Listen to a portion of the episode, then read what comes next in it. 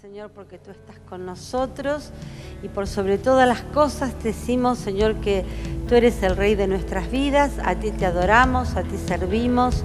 Y en este día, Señor, tan especial también para nuestro país, Señor, pedimos que tú pongas tu mano sobre la vida de cada persona, que pongas tu mano en aquellas cosas, Señor, que están trabadas y que no pueden eh, resolverse, no se pueden llegar a acuerdos, Señor en el nombre de Jesús decretamos que todo lo que viene de parte del enemigo para hacer mal, para realmente confundir, para poner enojo entre un sector y otro, en el nombre de Jesús, como hijos de Dios, en este día nos, nos ponemos a orar a favor de esto, Señor, y declaramos que en el nombre de Jesús viene una respuesta a todas las necesidades que cada uno de nosotros tenemos. Ponemos, Señor, todo conflicto en tus manos y pedimos, Señor, que la gente no sea perjudicada. Señor, porque esto es lo que pasa, el que quiere ir a trabajar no puede, el que tiene que venir a estudiar también se ve con este conflicto. Señor, en el nombre de Jesús, bendigo a cada persona, bendigo nuestro país Señor, y pedimos de que realmente tú traigas una solución pronto. Señor, esas respuestas que vienen de ti y que traen soluciones que en el tiempo todavía van a seguir siendo verdaderas y buenas para cada uno de nosotros. Atamos todo poder del enemigo que quiera venir a perturbar, confundir, crear malestar, los atamos, los reprendemos y los echamos fuera a lo profundo del abismo en el nombre de Jesús y decretamos que tu gracia y tu favor está con nosotros. Amén. Gloria a Dios. Amén. Ayer oramos con la pastoral, que hubo reunión de la pastoral de Mar del Plata, todos los segundos lunes de mes, y oramos justamente, fue una reunión de oración de los pastores por el país. Y oramos por cada ítem directamente, mm, orando que realmente que Dios cambie algunas situaciones que vienen dándose desde hace mucho tiempo. Entonces, una de las cosas que trajo un hermano, el, pastor Esmarzó, dice, no van a poder creer lo que les voy a leer. Dice, nos reunimos, creo que era en el 2008, el día 8 de junio, que era ayer, en la misma iglesia para orar por el país. Pero era el mismo día, en la misma iglesia que nos rotamos, las iglesias donde nos juntamos, y había sido una oración para orar por el país. Entonces yo le digo, es que realmente cuando uno conoce un poco de cómo se, lo que pasa en Argentina, Argentina se maneja por ciclos. Eh, no tiene mucho que ver con redención, pero dado el día, apréndalo porque es interesante. Y son periodos de, cada, de siete años, que evidentemente tendríamos que cortar, porque cada siete años también puede ser una maldición, tendríamos que cortarlo. Argentina es un país eh, que es conocido como país en su don redentivo como un país exhortador. Por eso que hablamos tanto, gesticulamos tanto, este, todo lo queremos hablar, somos de sentarnos en la mesa y discutir de fútbol, así fue lo del gas pimienta. Eh, es típico de un exhortador. ¿eh? Somos, eh, vendemos lo que queremos, digamos como que vendemos una imagen, típico del exhortador. Y el exhortador, entre los, eso lo van a ver ustedes cuando vean dones redentivos, yo lo doy cuando doy Pentateuco, hablo de los dones redentivos, porque los dones redentivos también tienen que ver con cada día de la creación y eh, eh, correspondería, el exhortador corresponde al cuarto día de la creación. Y también eh, la otra cosa es que en otra parte de la Biblia habla de los siete árboles de Dios y el, el cuarto árbol, que tendría que ver con cada don redentivo, me estoy metiendo en un lío, pero vamos a...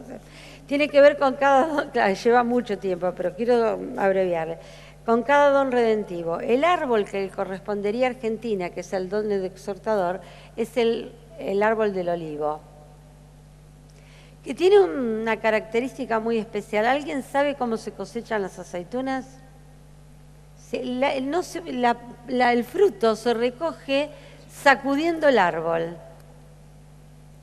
Y se pone una lona abajo, me dice él, y caen así las aceitunas.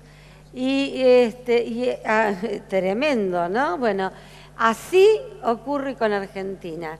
Cada tanto viene una sacudida, digamos, pero también tiene que ver porque nosotros podemos revertirlo, porque una cosa es sin Dios y otra cosa es con Dios. Como argentinos nosotros podemos hacernos cargo de este problema que Argentina tiene como Nehemías, como oramos en la, otra, en la última reunión que yo estuve de, de oración del día miércoles, que oramos por Nehemías, ¿se acuerdan cuando el rey le había dado cartas a Nehemías y todo para ir a restaurar los muros? Y realmente este, nos ponemos, podemos llegar a traer un cambio. No es que digamos, bueno, somos así, lo aceptamos y que quede de esta manera. No, tenemos que comprometernos, cada uno de nosotros como argentinos, a orar por nuestro país para que esto no sea de esta manera. Que si va a haber ciclos, que los ciclos sean ascendentes. ¿eh? Que no haya ciclos de, bajadas, de sufrimiento, de pasarla mal, sino que realmente podamos ir, ir en una creciente, porque nosotros, una de las cosas que tenemos que hacer, tenemos que poner nuestro país en las manos de Dios. ¿eh? Que Dios sea realmente nuestro gobernante. Porque los gobernadores, gobernadores espirituales de maldad, no hablo de los gobernadores de provincias, los gobernadores de, las fuerzas espirituales de maldad están tratando de posicionarse. ¿Sí? ¿Por qué? Y si toman un, un referente que está a nivel político, digamos, y las fuerzas de oscuridad es, una tremenda batalla espiritual. No crean que es una batalla simplemente de un partido y de otro, es una batalla espiritual la que se da también. Por eso es que uno tiene que realmente orar de que Dios intervenga y que Dios dé lo mejor, ¿no es cierto? Para porque lo que queremos es lo mejor para nuestro país para que realmente todas las cosas se sienten y que todo lo que es del enemigo el Señor lo saque. ¿Sí? Porque, y es esta lucha que uno está viendo y siempre pasan este tipo de cosas. ¿Sí? Entonces usted tiene que saberlo. Pero sí, nos, sí le echamos la culpa a las potestades que se mueven en estos tiempos. ¿Por qué? Porque están tratando de tomar posicionamiento. Así que cuanto más que nunca, échelo fuera. Eh, échelo fuera del trabajo, échelo fuera de su negocio, al enemigo sáquelo, dígale fuera, todos este, estos pleitos, estas discusiones. Usted ve la gente en la calle, aún en el tránsito, como maneja, maneja de una forma eh, parece como provocando en todo momento. Bueno, esto no, no es lo que corresponde. Y también está mal que lo aceptemos, ¿me entienden? Si bien no lo vamos a, pelear, pero no aceptarlo. Y no decir, bueno, la sociedad está así ahora. No, no es así, no, no es lo correcto. ¿Sí? Acuérdense que yo les decía que para orar por accidentes, por ejemplo, ¿Quiénes tienen autoridad para orar para que no haya accidentes? Los que respetan las leyes de tránsito. ¿eh? Entonces, usted, si usted cruza por la esquina, cuando en lugar de cruzar por la mitad de calle, respeta una, cuando debe pasar, cuando tiene que cruzar, si luz roja, luz verde, usted va ganando autoridad para este, poder realmente poder orar por este tema. Y después, eh, yo vengo, vine el otro día, estuve en Miami, que tengo mi cuñada ahí, y hablábamos, hablamos mucho con ella y un amigo de Diego que también está viviendo allá. Entonces él mismo nos contó, nos estuvo contando algo, dice, acá te tenés que ordenar o ordenar no es como, como digamos, como, eh, ¿por qué? Porque solo te hacen ordenarte, porque las cosas funcionan de esta manera, te aplican una multa que te duele el bolsillo por tanto, el seguro del auto después te sale más caro porque vos infringiste leyes de tránsito. Entonces, vos sabés que todo esto viene como consecuencia, sí o sí te tenés que ordenar. Entonces, y se cuidan, se cuidan. Yo me lo vi a a, a este chico, que lo conozco muy bien, no tomar una copa de vino porque él tenía que manejar. Y no es un bebedor, pero, ¿me entienden? Una copa de vino comiendo se la podía tomar y él dijo no, porque tengo que manejar de vuelta a mi casa.